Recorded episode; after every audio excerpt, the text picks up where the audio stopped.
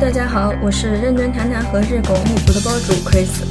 这一期播客呢，其实我拖更了。本来呢，我是计划在我上一个礼拜完成带云南团建游之后，就跟大家来聊一聊。因为那时候我正在阅读一本书，叫《四千周》。当时心里想的呢，就是我相信它一定是一个颠覆大家对于时间管理、对于人生目标的制定理念的一本书。我会觉得说，可能。对于很多像过去的我一样的那种目标控、计划控的人来讲，它是一个非常震撼、非常颠覆的一本书。所以读完的过程啊，我就一直在思考怎么样去找一些切入点，能对大家有一些帮助。但是呢，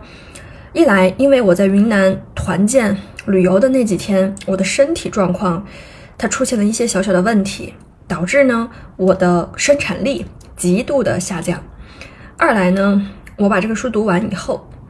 我突然一下子发现我没有什么表达欲，或者说我知道那些道理，我也很认可，啊，但是我没有什么想说的感觉。不是说这个书写的不好，我觉得多多少少可能跟我那个时候自己的状态有一定的关系。就我始终还是希望我每一次去找的点，我每一次去做的这个表达都能是一个新的视角，或者是至少能过我自己这一关啊，觉得它是有点用的。毕竟我觉得大家的时间都非常的宝贵，但是可能正是因为我觉得这种就是你事事是需要去寻求有用、有价值，和对自己内在的一种非常强迫的紧张感、压力感，好让我突然又开始陷入陷入到一种 深层次的内耗。那有意思的是什么呢？我以往哈每年到了这个季节，我的身体状态都不太好。我也不知道是不是跟气候的变化越来越热有关系。那么之前几年，因为就是我应该是在一九年左右，我是裸辞，然后不再坐班，开始自由职业的。在一九年之前呢，其实这个季节我是没有什么特别强烈的感受，因为那时候都是早九晚八，有时候下班更晚，我基本上都是在公司里面待着，公司呢又都是中央空调，所以我几乎是没有感受过夏天是什么，顶多中午下楼买个饭，那也就是一会儿会儿的时间。但是我发现哈，自从一九年我裸辞，然后不再需要再去上班打卡的时候，我就会对季节。对气候的变化就异常的敏感，那么直观的给一个感受是什么呢？因为那时候早期我还在北京，说每每到了这个盛夏七八月份的时候，然后或者是南方这边六七月份的时候，那么我的整个身体会非常的困乏，这种这种乏力还真的不是属于，嗯，你睡个觉，你好好休息一下，它就能回来的那种乏，这种乏它会让你自己，至少我的感受是我会经常失控，比如说我会。明知道不应该吃某些东西，我会忍不住，就是想要吃某些东西，哪怕其实是在大家看来我是一个很自律的人，但那种情况下我是控制不了的，完全就感觉自己是一个疏离、抽离的状态，就是你的行为不受你的意识的控制，同时身体会很困乏，睡很多的觉，你也会依然觉得很困倦，肚子也比较胀气。那这次在云南，其实。我就觉得自己有这么一点端倪。虽然说那个时候的气候在那边还不是特别热，但我第一天到了，我就非常失败的做了一个决策，是晚上去吃了夜宵。那因为转换气候吃了夜宵，晚上睡得很晚，所以我到的第一天就开始失眠，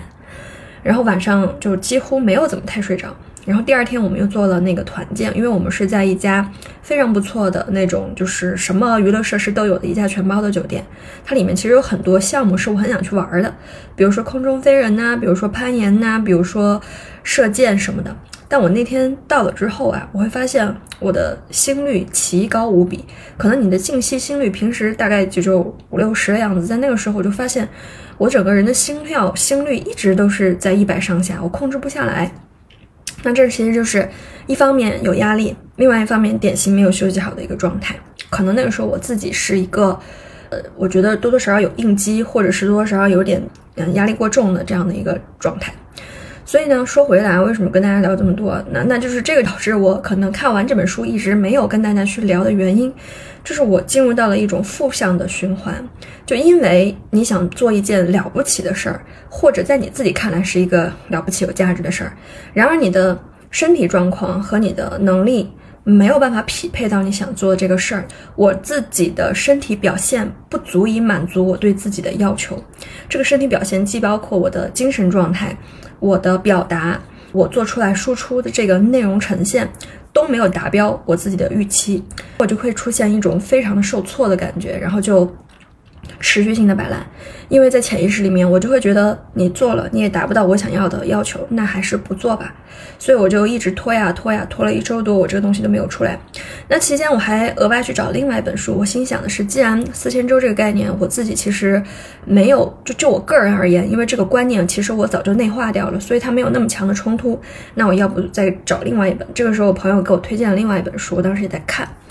那这本书呢？它大概其实就是一个职场的精英，然后大概去给所有的这种职场新人，或者是希望寻求职场上跃迁的人，给了很多很多的剧本，或者很多很多的建议啊。每一个建议都很短，嗯，虽然有些建议你会觉得说它非常老生常谈，但我不得不说的是，它还蛮实，就是实操的。如果你真的能做得到的话，但有一个很有意思的点，我会发现我在读这些建议啊，这些。就是那本关于职场发展那本书的时候，我能够明显的觉察到这个作者是多么的一个意气风发、多么的积极向上的一个形象，然后就是真正的职场典型的职场精英的那种形象就在我脑海当中映射出来。但是我并不向往那种状态，所以那本书后来读完，然后我也没有打算要去讲它，因为虽然我觉得它很正确，但是那不是我渴望和我羡慕的一种状态。所以我这是个事儿拖，直到我今天晚上呢，我在吃折耳根的时候，我突然脑子里面迸发出来一个可能我最近特别想去表达的一件事儿，其实也跟我去聊的这两看的这两本书，以及我想去 聊的这个为什么我拖更和我夏季啊状态身体状态的一些起伏，我觉得多多少少是有关联度的。那么我之所以会去对自己的状态有比较高的一个预期，其实我后来才明白。原因是因为我希望我的时间能够尽可能的被高效的利用。虽然每一天我们只有二十四个小时，那我希望我这二十四个小时里面，只要我醒着的时候，我尽量的能多些体验，多些感受，多些看见。但慢慢的哈，就这种东西它就会强加成为我的一个压力了，因为我会发现，哪怕我今天我的身体电量。充的满满的，我出门，我开趟车，是交通状态很拥堵、很烦躁，我的能量就不断的在下减、锐减。然后，虽然这个过程当中你可以再去吃顿饭，或者是休息调整一下，但你不得不承认，你的时间和你的精力它其实是有限的。哪怕我把这一天排得非常满。我去做很多的事儿，又去见人，又去参加活动，然后再去做业务，再去看看书。我会发现，我好多自己想要真正尝试的事情，其实你很难长时间的专注和集中注意力。这个非常让我感受到有溃败感的感觉，心里是渴望有更多的体验。但另外一方面呢，你又希望在某一些领域有所建树，能够。生根能够有一些拿得出手的东西来，这个时候就会面临着时间不够用和你身体不够支撑的一个摆烂的一个或者是一个对抗的一个状态，这是可能过去两周的一个现状。那我就把它总结为，其实你的能力没有办法匹配你的欲望，所以你跟不上来，然后你自己对自己的这种控制力锐减，啊，就会出现我原先说放我以前的话，我就任任由其摆烂。然后就不想做那不想做吧，这种状态有的时候最严重的时候可能会持续好几个月。但我现在呢，我觉得多多少少跟我的正念的关系、正念学习的关系，还有我对自己更加的包容和了解，所以我今年就没有让这个状态持续特别长的时间，我就开始从各个维度去下手调节。那这里头呢？嗯，不仅有我之前在前面的播客聊过，也是大家非常感兴趣的。我尝试了从饮食，从一些补给品，从一些甚至中医的这种维度去调整和管理自己的精力，不能说完完全全立竿见影。虽然说精力管理这个板块，我知道很多人非常感兴趣，但是到目前为止，我还没有打算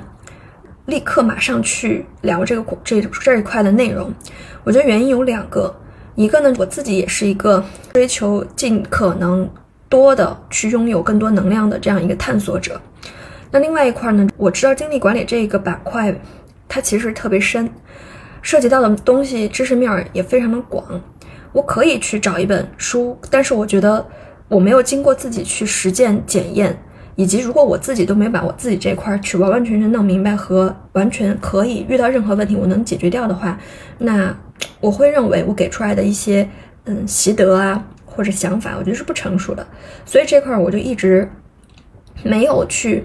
做一个专门的系统化的板块，可能更多的就是在每一期播客零散的会带一些点啊，只是这是一个原因。那。也跟我最近也在做一些，就是关于吃这方面，因为大家知道，我其实从去年八月份之后就开始尝试一些高蛋白的饮食方式，因为以前我其实是爱吃碳水、爱吃精加工面食的，但是从去年开始到现在呢，饮食上面其实是做了很大的一些调整，但遇到了六七月份这样的一个气候变化，还有你可能除了外界环境，还有你自己内在的变化，比如说你的。能力跟不上欲望这些东西，自我攻击啊，包括上一期讲到的左右摆荡的人生结构啊，就一方面你觉得你想要，另外一方面你觉得你不行。其实每个人多多少少，哪怕他知道这个东西，他可能还是会让自己在无意识当中进入到这种状态。所以我也一样。那么在这种外界环境、气候变化，然后内在可能不由自主的出现一些。矛盾的时候，就会发现我仅仅是靠吃这个一日三餐的这种吃不太够，所以这一次团建呢，我也跟我们组里那些养生达人们去交流，大家也给我去推荐了很多额外的一些补给的方法。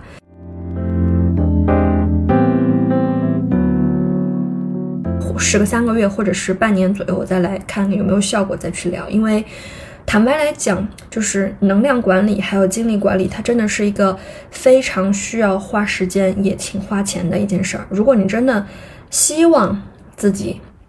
在能量上面能够时时刻刻保持一个高效的状态，就是你指哪儿打哪儿，精力充沛、精力旺盛、表现力极佳，你是真的需要花倾注很多的时间精力的。我就拿艾灸这个事儿来说，当然最近我也被安利哈，就是针对这种慢性疲劳，你可以尝试艾灸。但就拿这个事儿来说的话，怎么灸，然后灸哪里，灸多长时间，哪个穴位，它也挺讲究的。甚至有些穴位你一个人还办不了，你还得找个人辅助。所以我想表达的就是说，呃，对于我们每个人，可能都对自己的表现你是有预期的，你希望自己能在有限的时间做更多的产出。那针对这个东西，其实就是我们涉及到的一个能量和精力的这个管理。但我现在呢，对待这个事儿吧。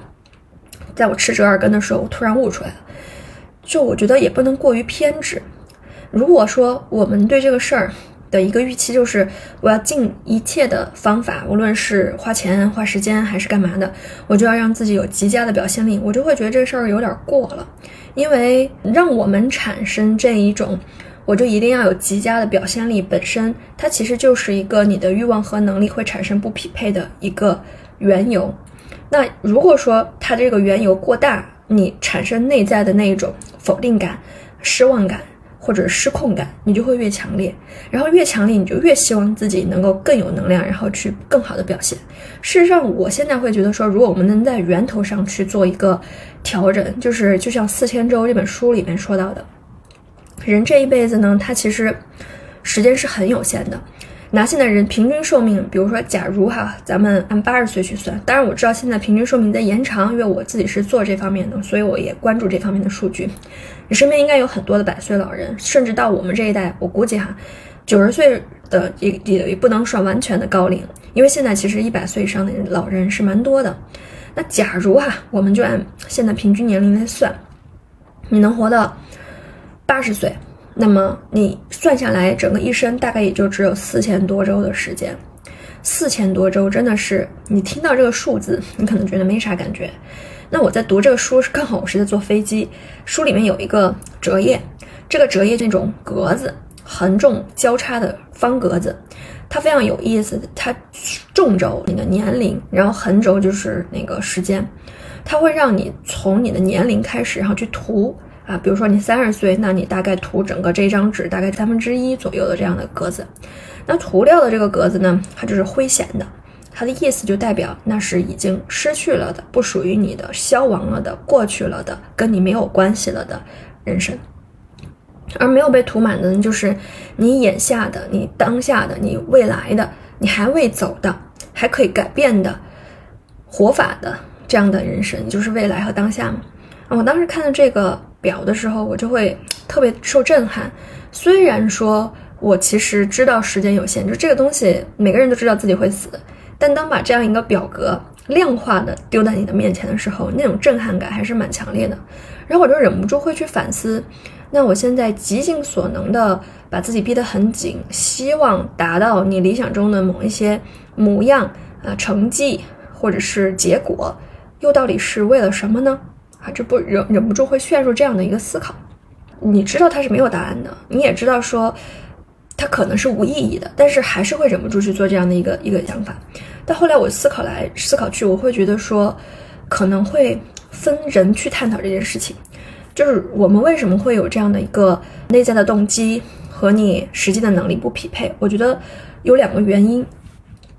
一个原因就是如果呢你真正渴望的东西是一个。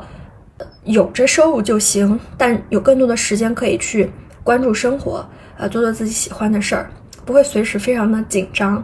随时被外界的一些东西是推动着，不论是你趋于一种顺从，还是你趋于一种反抗，你你其实你的状态是这样的话，但你选择了一份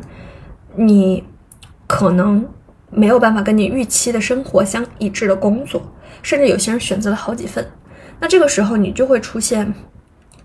一个状态的失控，因为你想要的跟你实际在做的它不一致，所以这个时候衍生出来就是为什么就是赚到一定的钱或者是积累到一定阶段的人，好多时候你会看到，突然有些人会摆出来一句，哎，我觉得人生没有什么意义。那么我觉得对这句话我们要辩证来去看，就如果说你现在处于还是人生的探索阶段，比如你刚毕业。你还没有参加过工作，你也没有经历过这种，不论是追求自己想要的，拼尽全力去努力啊，以及可能受到挫败，这种种的这些经历你都没有感受过，实际参与过。然后你想要的就是退休自由，这种感觉就有一点点嗯奇怪，因为你都不在局里面，你都没有在这个游戏中，你就想顺利的完结这个游戏。这其实就是谈谈不上的一件事儿，所以呢，我觉得为啥要说对于四千周这个概念要分人？就如果说你还处于人生的早期阶段，我觉得其实卯足全力去趟一趟，去体验体验，去拼尽全力的试一试，我觉得是没有什么问题的。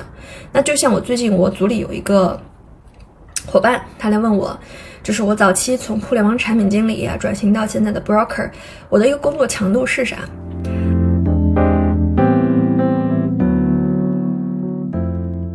我其实当时呢，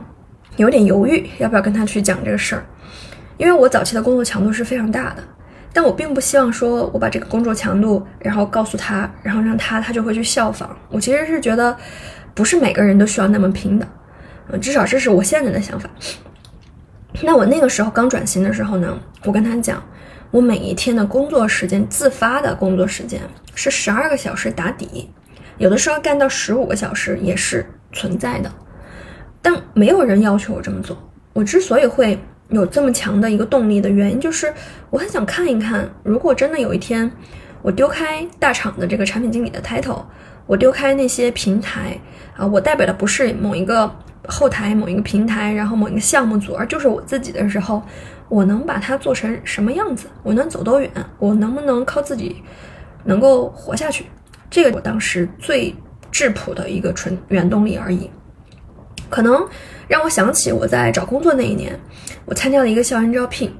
然后上面那个校园招聘的一个招聘方，他发表了一番演讲，前面讲的内容我完全已经忘了，我只记得他说了一句话，他说：“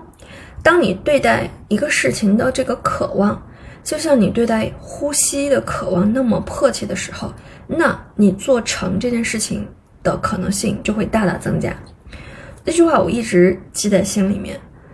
就是不论当时的求职的我，还是后来转型出来，然后靠自己去打拼做到后来的这样一个成绩的我，那我觉得可能也是因为很纯粹，我就没有想过什么收入破百万，或者是现在的时间工作自由，这这些东西我当时想都没想。我想要的就是，因为我太迫切想要去证实一下自己，你是骡子是马，你拿出来溜一溜，看看你离开了平台，你还行不行？我觉得这种可能是我当时最大的一个原动力，也是为什么后来我觉得我们不内耗，我能做成一些事情的一个原因。那说到这呢，我其实也要会拉回来，就是我也会发现，嗯，我前段时间自己哈，也多多少少会有点的内耗。就是因为呢，我会对自己的这个精力状态不满意，我会觉得说别人又可以出去玩耍、见人，每天好多好多丰富的经历，同时业务呢也比较不错，那我为什么不行呢？我也想这样子去体验，这样的一种心态呢，它在一段时间呢，我觉得它会从你很渴望别人的一种状态，变成你开始攻击自己的状态，你就会觉得自己好像各个方面都不行。或者是你会对你眼下的这种生活模式产生一些排斥，你会觉得它太单调、太单一了。但也是我今天在吃折耳根的时候，我突然一下子悟了。如果说你要想追求的是一个很有宽度的人生，就是尽可能认识很多的人，然后有更多的这种体验，然后时时刻刻你都不停止你的步伐。对于大部分普通人来讲，你是不太可能在某一个领域钻得很深的。就我当然，我指的是对于大部分大多数像我这样的普通人来讲，不排除有些天才。这种天才就是他的精力十分的旺盛，他每天可以不睡觉，都能够保持他的就是各个板块又经历了又玩耍了，然后还在某一个领域钻得很深。这种人一定是存在的，历史上也有很多伟人、很多名人是这样子。但对于大部分普通人，尤其是像我这样，我觉得我是属于身体 不是那么能量很强的人来讲，我是望尘莫及的。就我追求了宽度，我就别想要深度；我追求深度，那我就一定要牺牲一定程度的宽度。这这是我当时在吃这个一下人悟了，然后也是突然想跟大家去聊的一个点。那后来呢，我开始反思，就是别人的那种宽度，到底是我真的渴望的吗？我会发现它不是。他可能只是一时半会儿，尤其是我刚从坐班的那种工作出来，然后早期刚转型做自由职业的时候，我记得那时候自己的朋友圈经常就会去晒一些不打不打卡、不坐班的那种状态。但现在这种状态我晒的很少了。我觉得根本的原因就是它已经变成你的常态的时候，你就不再会有那样的一种优越感啊，你反而会更加的理解你这样的一个状态，它也不是适合所有人。他是也经历过很多的挑战，很多失败的风险，然后你最后换来的，好，那你不鼓励这种状态。当然，如果有人有勇气也要挑战，那你也会非常欣赏。我觉得可能我现在心态就会变成这样子，所以我很少再会去去删一些就是嗯在错峰啊等等这样的一些状态了。可能也是心境的一个变化，追求某一些领域的这种深挖是我更想要的。有人就在在你想要在某些领域真的有一些深入的建树和这种创造力的成就的时候，你是会需要忍受孤独、无聊、愚昧，甚至有一些重复的这样这样的一些体验的。它不可能时时刻刻都是高光。你在把一个东西打磨成一个你可能能拿得出手的一个精品之前，你一定是经历过很多的起起伏伏、高低这样的一些状态是都会有的啊，甚至这个状态你就是非常的孤单，没有人在你的身边，你甚至会去，尤其是外界环境吧，就大家非常的热闹、非常的喧哗啊，让你会发现，那我为什么要苦逼的在这儿继续啊做着这样的一件看不到结果的事情的时候，你会产生质疑，但是呢？正是因为每个人的人生可能都是有限的，大家都有四千周。对于大部分人来讲，你选择了 A，就意味着你要放弃 B，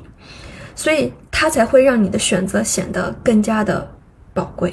啊，这也是我觉得选择的魅力所在。我其实对于那些很丰富的经历相比，我可能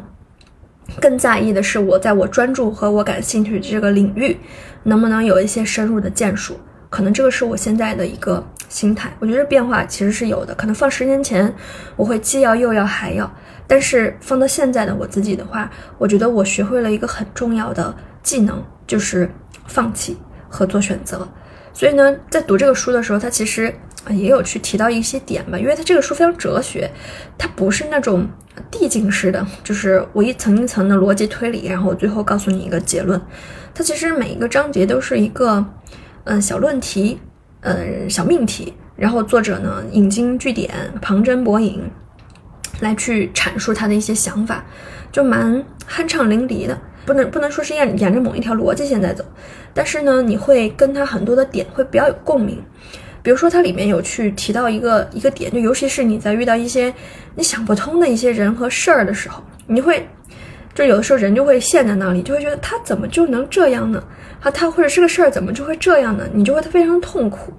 那事实上，有的时候这个事儿或者这个人，他对你的伤害并没有很大，但你陷在这里反反复复的思想反刍，他对你的影响会很大。后来我是因为一句什么样的话，我突然就豁然开朗了呢？你的专注力，你关注的点在哪儿，哪儿就是你的人生。把这句话反推一下，就如果说你对那些本身就让你觉得不快，或者你所不认可的人和事儿，呃，你停留在那里，反复的反刍，你让你的这个关注力和关注点就在那里的话，那就意味着他们占领了你那一部分的人生、时间、空间。那这是你想要的吗？那言下之意就是。这些你不喜欢的人和事也成为了你生命的一部分，那你还希望你继续把你的专注力放在这儿吗？啊，所以当时我一听到读到这这这一句话的时候，会有一种豁然开朗的感觉。那些你想不通的事情，或者你理不顺的一些东西，瞬瞬间你就可以释然，而且是一种自发的释然。就因为我不希望他们占领我的生命，或者说成为我生生命身体的一个部分，所以我选择放下。不渡他人，然后你也别去为难自己，多多少少有点这个意思。然后最后这个书呢，其实当然也会探讨很多，就是关于我们怎么样去理解时间、理解计划。我觉得最多的其实是让很多强调高效能、强调人的主观意志的这种强大意志，它的效效用的一些传统的这种想法、精英主义的想法，我觉得可能更多的是换一个视角。嗯，它会让你从一个人的维度，从一个生命体渺小的人的这个生命体的维度，放到一个浩瀚的宇宙，一个人类宏长宏大的这样一个历史观的维度去看待一下你当下的自己的一些选择，你再去纠结纠缠的一些东西，到底是不是那么的值得？当一个人他能够意识到生命的有限，然后个人的渺小。以及未来的不确定性和痛苦的永生的时候，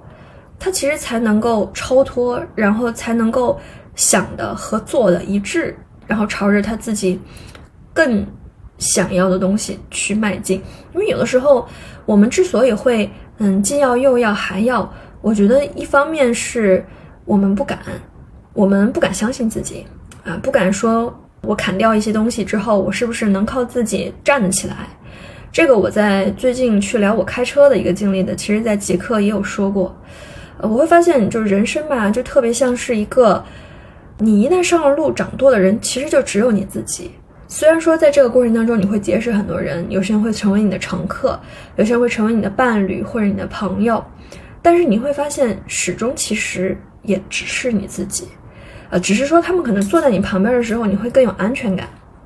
你会觉得有人陪着你。人因为人生它就像一个旅程，你你不不知道，你也没办法预判这个过程它会发生什么，有些人会不会下车，所以最终其实，在那个方向盘上去掌舵的人还是只有你自己。所以我觉得接纳这种人生而孤独，生命生生来是有限而且渺小的。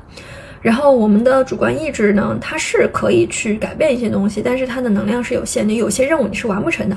或者说你不可能，嗯，希望你自己在某一些领域有又能有所建树，做出一些成绩来，还希望自己是一个社交达人，啊，这个也会，那个也去，这个也认识，我觉得这个是不太现实的。就当我接纳了这些东西以后，哎，我突然会有一种释然的感觉，也更加对于自己感兴趣的东西。会更加坚定，会觉得说有我为了这个东西，我可以去舍弃一些我没那么想要，只是有点好奇或者有点羡慕别人有的一些东西啊。所以我觉得读完这些书，它其实有很多句子是蛮打动人的。那如果大家也是属于计划控，或者是对于嗯自己的要求期待过高的，那么我觉得是换一个角度去看看这些。东西呢也是有一些好处的，其实也是想把一个想法也分享给大家。我觉得有的时候呢，我们觉得自己不行，其实是我们觉得选择认为自己不行，你会认为你自己没有选择。其实这个就是某种意义上一个非常强的一个自我 PUA。比如说没有人陪伴，你会孤独；没有外界的一些正反馈，这种世俗意义上的这种成功，就意味着你不行，或者你坚持的事情就没有意义。我觉得这些多多少少都是一些自我的设限，还有自我的这种这种 PUA。这种情况下，很多人的选择不是说去停下来直面这个想法是不是有问题，而会是给自己填满更多的事儿，让自己非常的忙碌。非常的匆忙，其实从这个角度上来讲，我觉得有的时候没有目的的、没有审视过的忙碌，其实也是一种逃避。我们做时间管理啊，我们去理解时间，不是说把我们的时间填得更满，然后让我们更高效、更积雪。我觉得更多就是让我们具备一个做选择的能力，就决定什么事情你去做它，而且这个事情是它需要花多少时间，你就能给出多少时间的这种能力。然后同时决定什么样的事情你不去做它，你不会因为不做这个事情你就自责，你就遗憾，你就自我否定和自我攻击，而是你可以坦然的接受你不做这件事情带来的一切后果和损失。我觉得这个才是真正的我们去理解时间，然后真正的去和时间相处的一种方式，因为它本身不是一个不是一个物质，我觉得它更多的其实是一个。让你拥有时间去享受生活的一个相伴相生的东西，但是反反而现在我们可能会在这种很快时代的状态下，让时间变成了一个体验不到生活快乐和乐趣，反倒是每天在匆匆赶路，然后活得非常紧迫。的这样的一种，总觉得生活在别处，总觉得我们如此忙碌是为了未来日后更充实、更有意义的生活，我也会觉得它可能多多少少是本末倒置了啊。所以以上呢，就是本期去跟大家聊的一个关于时间维度的一个话题。那希望说对你有所启发。那最后呢，也再次提醒一下各位听友，因为。其实从上上一期的播客呢，我也跟大家说，我们未来的这个日拱一组，除了我自己单方面的输出以外呢，我也希望说能够针对于很多普遍的大家都有的一些疑问，能够进行更多的互动。所以呢，欢迎大家在每一期的播客底下去评论区提问。啊，那我们针对你的一些提问，比方说有代表性的一些问题呢，那么可能会把它选为是下一期或者下下一期的这种播客选题。啊，那以上就是本期的内容，我们下次再见。